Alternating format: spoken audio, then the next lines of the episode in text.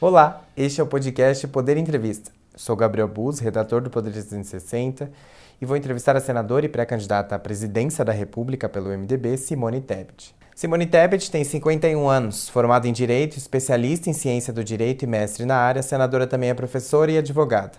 Dentre os cargos públicos que já ocupou, foi deputada estadual pelo Mato Grosso do Sul, prefeita de Três Lagoas e vice-governadora do estado. Está no Senado desde 2015. Senador, obrigado por ter aceitado o convite.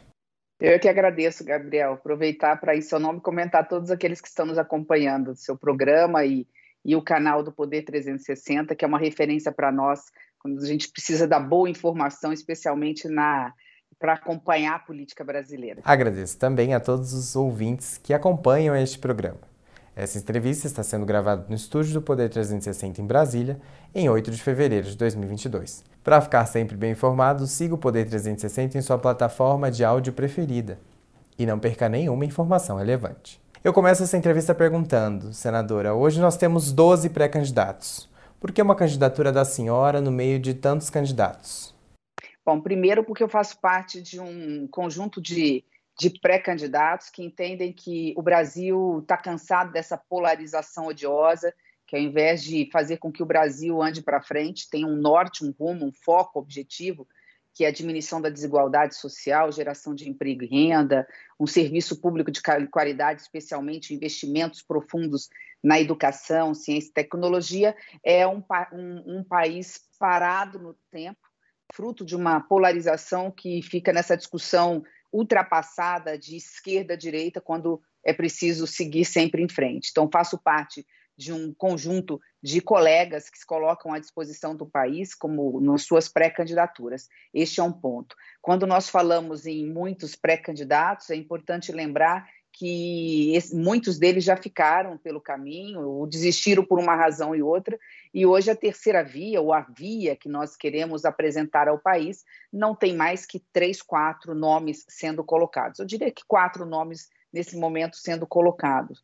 Ah, então, ah, não estamos falando, obviamente, do ex-presidente Lula e muito menos do atual presidente, mas estamos falando de, do ex-governador, do atual governador João Dória, do, do, do, Alessandro, senador pelo Cidadania, estamos falando do meu nome pelo MDB, estamos falando do ex-juiz Sérgio Moro, são os nomes a princípio, mais alguns dois que se colocam. Eu não vejo essa via poluída, ao contrário, é o momento de cada um se colocar à disposição o seu nome à disposição da sociedade, lá na frente, obviamente, porque os números estão aí, não é possível várias candidaturas, lá na frente esses nomes vão convergir. O meu nome, porque eu me sinto, eu estou me preparando desde que praticamente entrei na vida pública, ainda nos bancos das universidades, ou mesmo talvez antes disso, nos movimentos da Direta Já, Fora Colo, nos movimentos sociais, depois como professora universitária na área de Direito Público, de Gestão, em seguida, fui, é, tive o privilégio de, por seis anos, ser servidora na Assembleia Legislativa, elaborava projetos de lei, deputada estadual, prefeita, primeira mulher prefeita da minha cidade, reeleita, vice-governadora também, a mulher mulher é vice-governadora, e no Senado Federal tendo que abrir caminhos. A minha candidatura representa, de alguma forma, entre outras coisas, a voz feminina, a voz da mulher que não pode ficar silente, silenciosa nesse momento de dor, nesse momento de crise, das maiores crises da história do Brasil, tendo um eleitorado 52% feminino, para que possamos estar dizendo, repito, entre outras coisas, é, Gabriel, que Brasil que nós mulheres queremos e para quem. Então, é a minha candidatura, além de ser uma candidatura do maior partido de centro do Brasil, ele tem esse viés, sim, é, político, que não pode ser é, desmerecido nesse momento, sair da responsabilidade também que isso carrega né, de ser, por enquanto, a única mulher pré-candidata à presidência da República no pleito 2022. Senadora, como que a senhora enxerga a possibilidade de federação do MDB com o PSDB? Eu acho, eu fui a relatora e participei do processo eleitoral em relação às federações. É, a, a, federação veio primeiro com o objetivo de se amadurecer nesse período para começar a valer realmente a partir de 2026. Nós temos um, um inimigo aí, um adversário é, poderoso que é, o, que é o Senhor Tempo.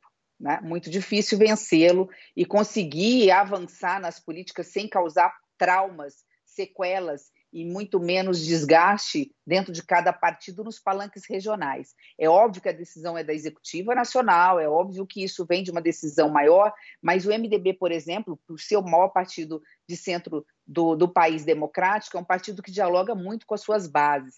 É muito difícil, não só com o PSDB, mas com outros partidos também, a gente conseguir fazer federação. A federação, na realidade, ela existe muito para aqueles pequenos partidos ideológicos, ela veio numa substituição saudável ao presidencialismo, a essa, essa questão de coligação, de, da, da, das eleições proporcionais. Então, substituindo as coligações proporcionais que fazem muito mal ao país, veio a federação que é unir aqueles que pensam igual, os partidos pequenos e ideológicos que pensam muito parecidos, para poder iniciar um projeto de país que não se encerra depois do, do, do, segundo turno das eleições. Ela se estende nos quatro anos, onde eles vão ter que vão ter que votar em conjunto, vai ter só um líder. Então tudo isso é colocado dentro dessa dessa panela, né, é, que efervescente de ânimos para ver se é possível é, essa a, acontecer a federação ou não.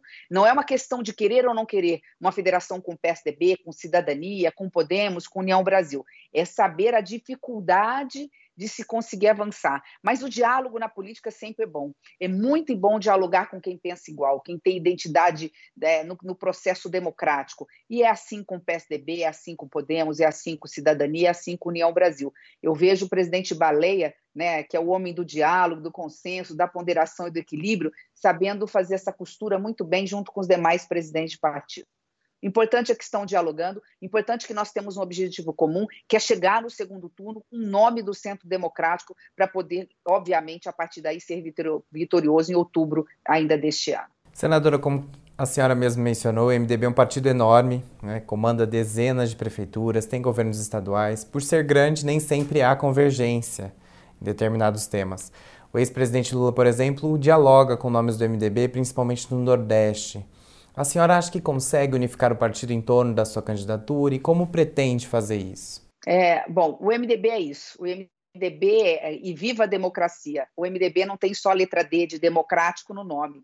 O MDB é o maior partido porque abriga dentro do centro pessoas que têm um pouco mais, um viés mais à esquerda, um viés mais à direita, e, e abriga aquele que é, é, mais centro, como eu, centro-ponto, mas aqueles que são mais centro-direita, aqueles que são mais centro-esquerda. Você citou que o Norte e o Nordeste têm um viés mais voltado para o ex-presidente Lula, uma simpatia, e o MDB do Sul mas pelo, pelo atual presidente Bolsonaro. Isso não significa que não estaremos todos no mesmo palanque. A minha pré-candidatura, ela surgiu da base, é verdade, da militância do partido, que está se insurgindo contra esse desgoverno que aí está, um presidente da República insensível, que não colocou vacina no braço do povo brasileiro, tivemos que exigir, através de uma CPI, um governo que deixou de lado a pauta econômica tão necessária e, com isso, e, e, e, com essa insegurança institucional que cria, insegurança jurídica que cria, insegurança política que cria, é, fez com que o dólar estivesse nas alturas, a bolsa caísse e tivéssemos é, o, que, o que hoje está se percebendo uma das maiores inflações dos últimos tempos, fazendo com que a população brasileira voltasse a passar fome, né, um desemprego recorde e as consequências de todo esse desgoverno na pauta econômica. Então, diante de todo esse cenário, é natural que um grande partido, neste momento, esteja tentando se encontrar. Mas a nossa candidatura, pré-candidatura, veio da base, veio do MDB Juventude, MDB Mulher, MDB Afro, MDB Diversidade, MDB Trabalhista, enfim. É, tô, o, o, o MDB do chão, dos 2 milhões de filiados, e ela chegou nos ouvidos dos dirigentes. Então, eu percebo hoje que muitos dos senadores, deputados federais têm vindo para a nossa campanha, para a nossa pré-campanha, para a nossa candidatura, porque está entendendo que a nossa pré-candidatura está crescendo e é o nome da alternativa saudável para um processo de terceira via. Os nomes virão, ninguém tem unanimidade, toda unanimidade é, é, é burra, mas eu, não tenho, eu tenho, não tenho dúvida que nós chegaremos na convenção com a unidade do partido, que é isso que importa. Senadora, a senhora tem conversado, dialogado com nomes mais antigos do partido em busca de apoio, como o senador Renan Calheiros, por exemplo? Eu tenho conversado com todos. Aliás, eu vou fazer aqui, fazer uma confissão particular. É, antes, inclusive, de aceitar o convite do partido, que, repito, foi o partido é, que nos procurou, eu participei de um jantar no final do ano, na casa do senador Fernando Bezerra. Estava do meu lado o senador Renan Calheiros e todos os demais senadores que se fizeram presentes lá, Eduardo Braga, Marcelo Castro, Eduardo Gomes, Fernando Bezerra, como disse, Maria Elísia representando Confúcio naquele momento que ela estava no exercício do mandato, eh, que Confúcio estava é, licenciado. E a primeira pessoa que falou: olha, coloque seu nome à disposição, é importante para o MDB, para depois conseguir dialogar apresentar um projeto de país foi o senador Renan Calheiros. Mas é natural e é importante e é preciso entender. O MDB sempre deu sustentação aos governos que passaram pela necessidade de fazê-lo. As pessoas não entendem o papel do MDB. O maior partido de centro numa democracia, e uma democracia só é forte quando ela tem um grande partido de centro no Congresso Nacional dando sustentação aos governos. É assim na Europa, foi assim no Brasil. Assim que o Brasil saiu da ruptura que tivemos para um processo democrático, o MDB sempre foi base de sustentação do PSDB no primeiro momento, do PT no segundo momento. E essas pessoas, esses senadores e esses parlamentares mais antigos fizeram parte da base de sustentação. É natural essa simpatia, é natural o diálogo. A política é isso. O que eu tenho é muita tranquilidade de saber que temos condições de andar o Brasil, temos condições de nos apresentar. Eu sou ainda desconhecida e com isso tenho um menor índice de rejeição. Isso faz com que a gente dê conforto para os palanques regionais e que eu tenho certeza que lá na convenção nós teremos condições de estar todos unidos em nome de um projeto de país. Senadora, a senhora acabou de falar sobre o seu nome ainda ser desconhecido. A senhora gastou, é, ganhou, perdão, bastante espaço público na CPI da Covid como representante das senadoras. Mais brasileiros passaram a conhecer a senhora depois da CPI. Mas como expandir quem é a senadora Simone Tebet à população? É no período eleitoral, a eleição serve para isso. As pessoas, assim, eu tenho sentido uma ansiedade muito grande desde o final do ano passado, seja na classe política, seja no meio na, na classe jornalística, porque vocês são também, como nós, a caixa de ressonância da sociedade. Então, vocês externizam ou exteriorizam exatamente como nós fazemos aquilo que é o sentimento é, maior da sociedade. A sociedade está realmente angustiada, com essa polarização, com esse discurso de ódio ideológico, um, é, enfim, nesse total desrespeito às instituições democráticas, à própria imprensa e tudo mais. Né? E está querendo paz, está querendo harmonia, está querendo um projeto que reconstrua o país na sua base, na base é, identitária, identitária do Brasil que é a, que é a pluralidade em todos os sentidos. Então, quando a gente vê essa ansiedade, ela chega na imprensa, ela chega na classe política, né? aquela ânsia de buscarmos alternativas. Vamos dar tempo ao tempo. O tempo da política ele é, ele é muito próprio. E, e, ele vem rapidamente. Não vamos esquecer neste momento, no mesmo, na mesma época, quatro anos atrás, ninguém imaginava que o presidente Bolsonaro chegaria líder nas pesquisas e ganharia as eleições. Então, é um processo. O processo ele se dá na pré-campanha, como agora, vamos percorrer todas as capitais brasileiras, nos apresentando, apresentando a proposta que o MDB tem para o país, tirar esse país do caos, né, com a alternativa clara, né, propostas claras de justiça social, de diminuição da desigualdade, é, garantindo igualdade de oportunidade aos nossos jovens, às nossas crianças através da educação, aos nossos jovens através de, de institutos de profissionalizantes da universidade para que possam ter bons empregos e salários, enfim, um projeto de país que vai ser apresentado pelo MDB e a partir daí as pessoas estarão nos conhecendo melhor, como aconteceu em, com que, em, em, no momento da CPI, onde parcela da população brasileira pôde, através de rádio, da televisão, do YouTube, da, da internet, conhecer o nosso trabalho, o trabalho da bancada feminina. Senador, existe a possibilidade da senhora abrir mão da cabeça da chapa, visando combater uma polarização e entrar como vice de algum candidato, como João Dória, por exemplo, ou até mesmo outro?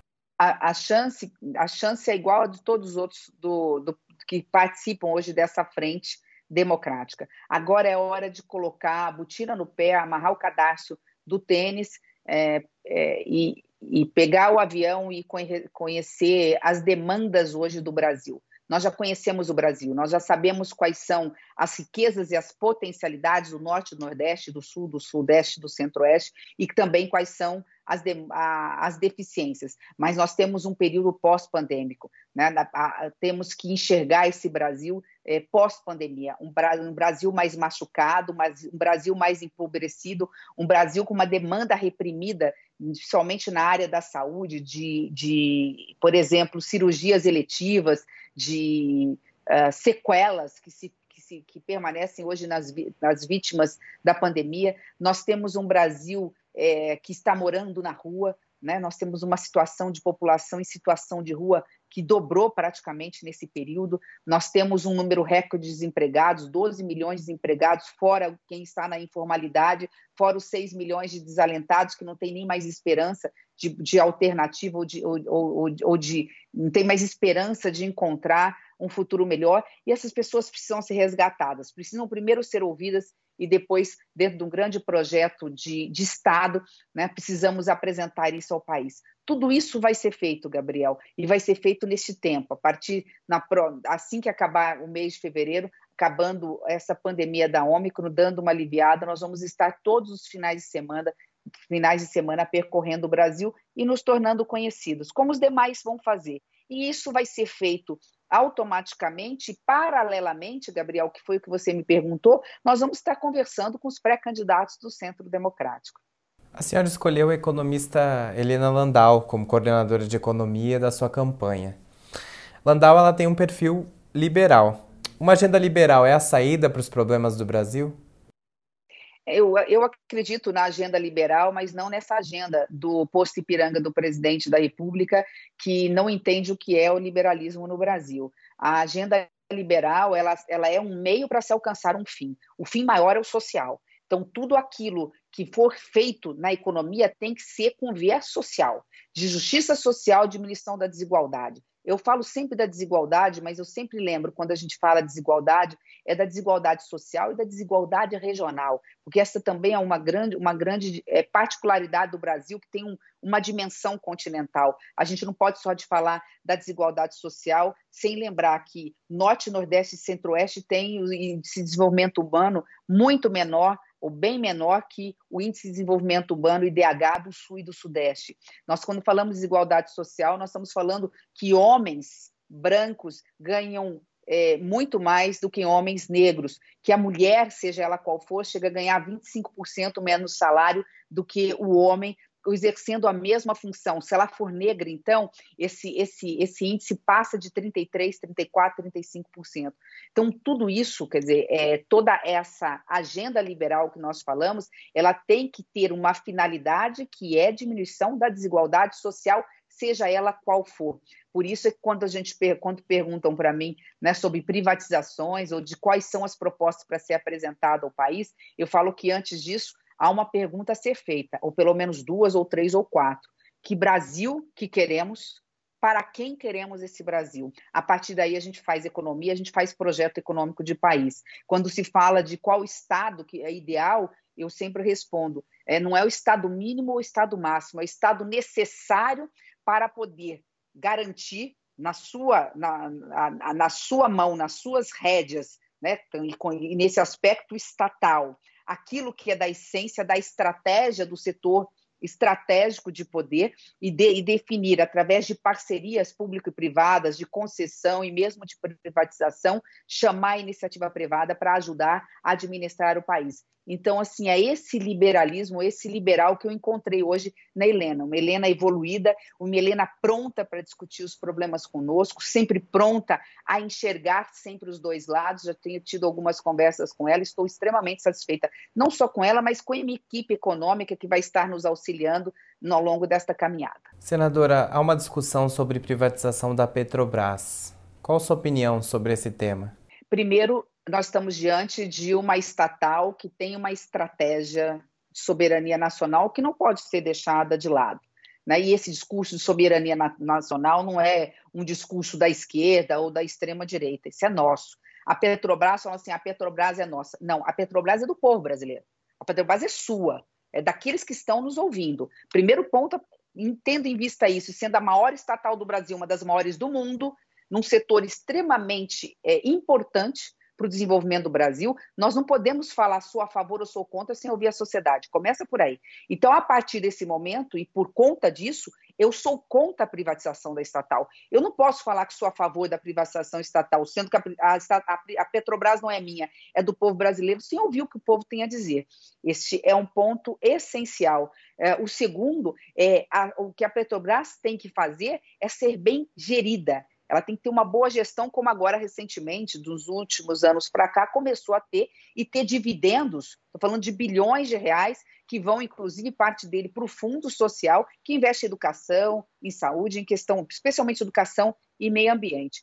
Tendo em vista isso, nós não podemos esquecer. Se está ruim com, a, com, o poder público, ela ficaria melhor na iniciativa privada, com, com, com o preço do diesel, a gasolina chegando a 7, em alguns lugares passando disso, como é o caso do Nordeste. Né? Preço do gás de cozinha, porque tudo é dolarizado. Nós não vamos esquecer que a, que a Petrobras ela é, é, ela é cobiçada por muitos, porque nós, brasileiros, a Petrobras, portanto, o Brasil é autossuficiente em petróleo.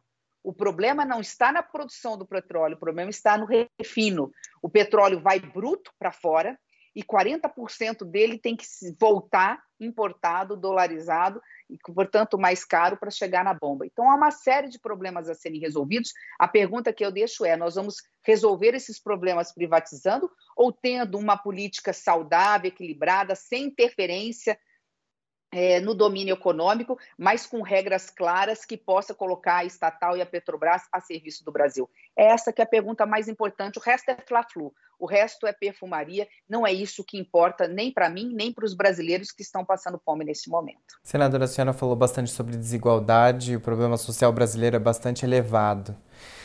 Há espaço para a criação no Brasil de um programa de renda básica permanente?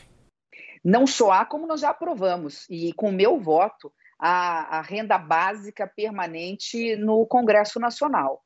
É, e vamos saber explicar bem isso. Né? É, as pessoas, alguns falam assim: ah, o pobre tem que caber no orçamento. Primeiro que ele está lá. O que nós temos que explicar é o seguinte: no orçamento tem que caber a criança, o adolescente, o jovem, além do aposentado que já está no orçamento pelo regime de, da Previdência Social.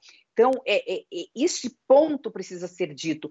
Nós vamos ter, e temos no orçamento hoje, uma série de renúncias fiscais, chamados gastos tributários. Eles são importantes? Eles são. Mas é preciso fazer uma análise criteriosa do custo-benefício de cada um.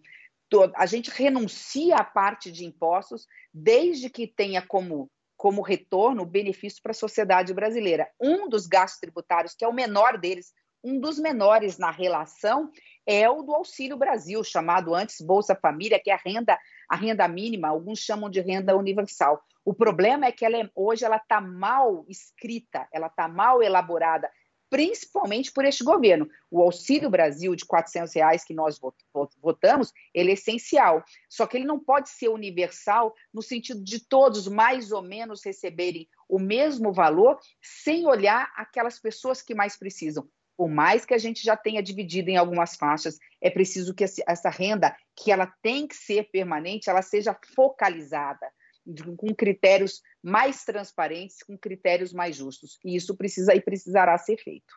Inclusive com porta de saída, para que nessa porta giratória outras famílias, quando desempregadas, possam entrar e aquelas famílias que não estavam empregadas, que fizeram um curso profissionalizante, que entraram no mercado de trabalho, possam sair pela porta da frente e ter a dignidade do emprego, dando oportunidade para quem não tem ou para quem está passando algum tipo de necessidade.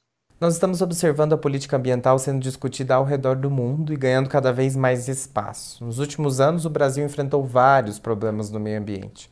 Qual a sua proposta para essa área? Nós precisamos trazer aquelas três palavrinhas ou três letrinhas que estão tá sendo muito divulgadas e muito cobradas é, no mundo para a iniciativa privada, trazer também, importar é, como uma, uma, uma, boa experiência para a gestão pública, que é a ESG ou ESG, como queiram, né? Está em inglês, mas a primeira letra que é o E de environmental, que é meio ambiente. Então é meio ambiente social, que nós já falamos, e governança, que é transparência, eficiência de gestão. Mas você me perguntou em relação ao meio ambiente, vamos ficar com ela. Não, não, há, não é uma coisa ou outra, Tá? Nós não estamos diante de agronegócio ou meio ambiente, desenvolvimento ou meio ambiente, crescimento ou meio ambiente, indústria ou meio ambiente.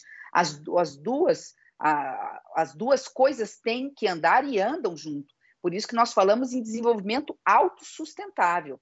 Não há que se falar mais em, em, em desenvolvimento sem olhar pela questão ambiental. E aí é muito importante desmistificar algo que também, de novo, essa gestão, esse governo é, equivocado, esse desgoverno, passou uma imagem negativa do Brasil, como se o Brasil, todo o Brasil, não cuidasse do meio ambiente. Nós temos que fazer um recorte. Nós temos a Amazônia Legal, que merece uma atenção especial, políticas públicas voltadas para a questão ambiental de proteção, sem, obviamente, descuidar do homem amazonense, daquelas pessoas que moram na Amazônia Legal, que pisam ali, que são daquela região e que cuidam como poucos da, da Amazônia, do resto do Brasil, do resto do agronegócio. A gente tem grilhagem, a gente tem gente que assoreia rios, nós temos pessoas que, que, que exploram a natureza e, e, invadem áreas públicas, mas esse não é o agronegócio brasileiro e esse precisa ser combatido. Ao mesmo tempo em que a gente tem que dizer que o agronegócio, a agroindústria brasileira cuida do meio ambiente, tem o selo verde, se preocupa com carbono zero, e nós vamos estar apresentando ao, ao país uma política pública voltada a, a essa preocupação, até porque, do contrário, o Brasil vai deixar de conseguir ter novos parceiros internacionais que estão preocupados com a questão ambiental. E se nós não conseguimos continuar exportando os nossos produtos, as nossas commodities, nós estamos falando de um aumento maior ainda de desempregados em função dessa falta ou dessa impossibilidade de contrato, porque nós não temos, não estamos tendo a capacidade de nos comunicar com o mundo. Eu acho que o problema maior do Brasil é, é a incapacidade do governo, né, de, é, da incapacidade de comunicar com o mundo, de explicar para o mundo como é que o Brasil cuida e o que está precisando ser feito, mas como é que o Brasil cuida da questão ambiental. Senadora, a senhora sempre defendeu as mulheres na política. Recentemente nós tivemos dois casos explícitos de machismo. Um que envolveu o filho do presidente, Eduardo Bolsonaro, relacionar mulheres engenheiras ao acidente nas obras do metrô de São Paulo, e outro na cidade de Aparecida de Goiânia, uma vereadora teve ali seu microfone cortado.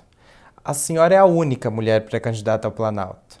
Isso diz sobre o quanto o Brasil está atrasado em equidade de homens e mulheres na política?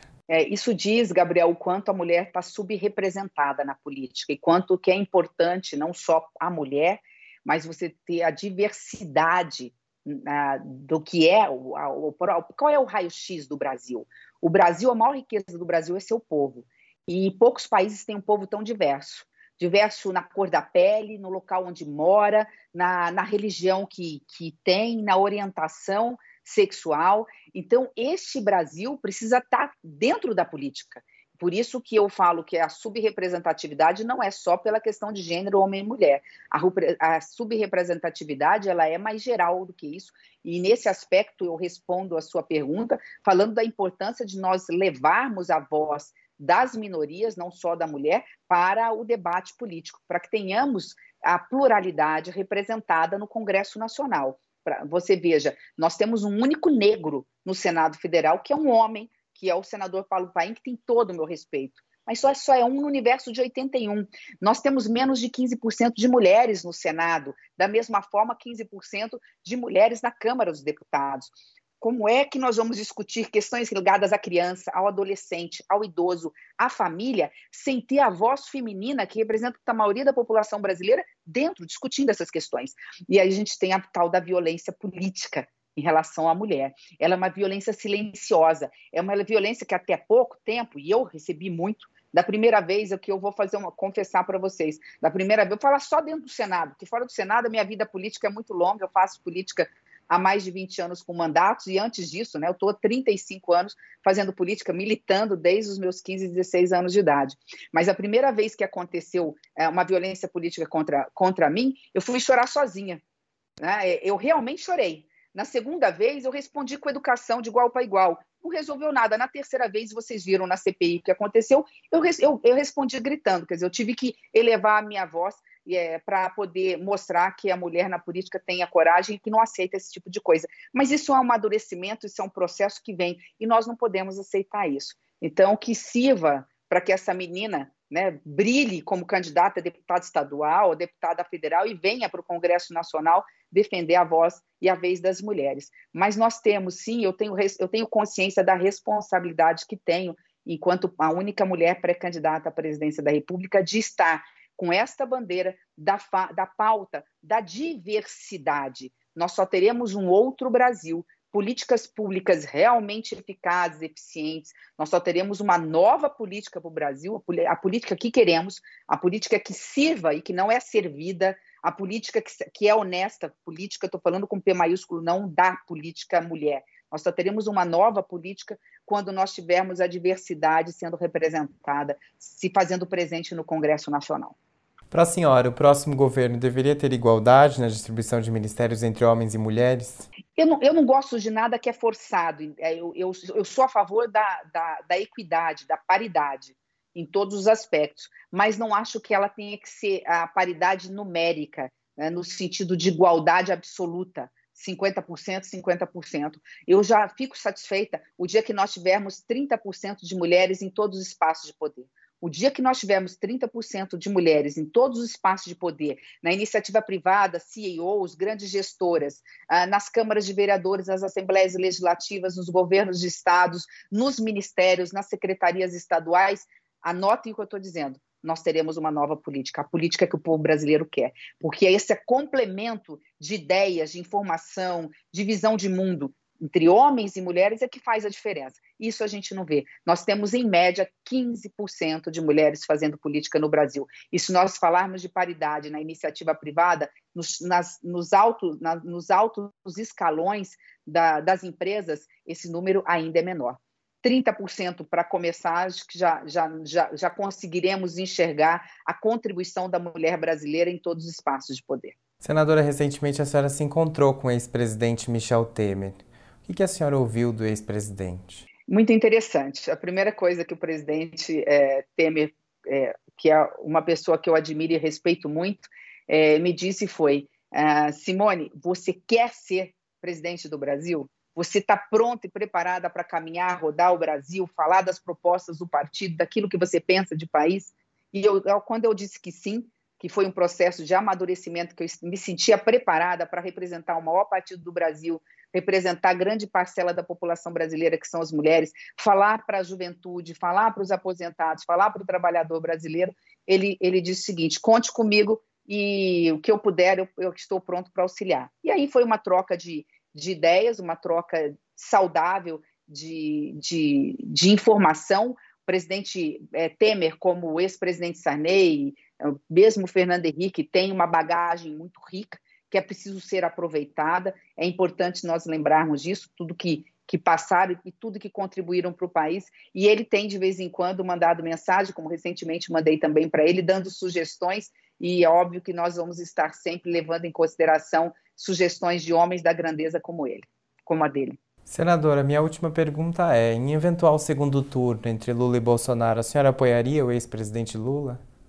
Eu descarto essa possibilidade, Gabriel, é, porque um segundo turno entre é, o ex-presidente Lula e o presidente é, Bolsonaro terminaria em dezembro de 2026. Ela não se encerraria nesse ano.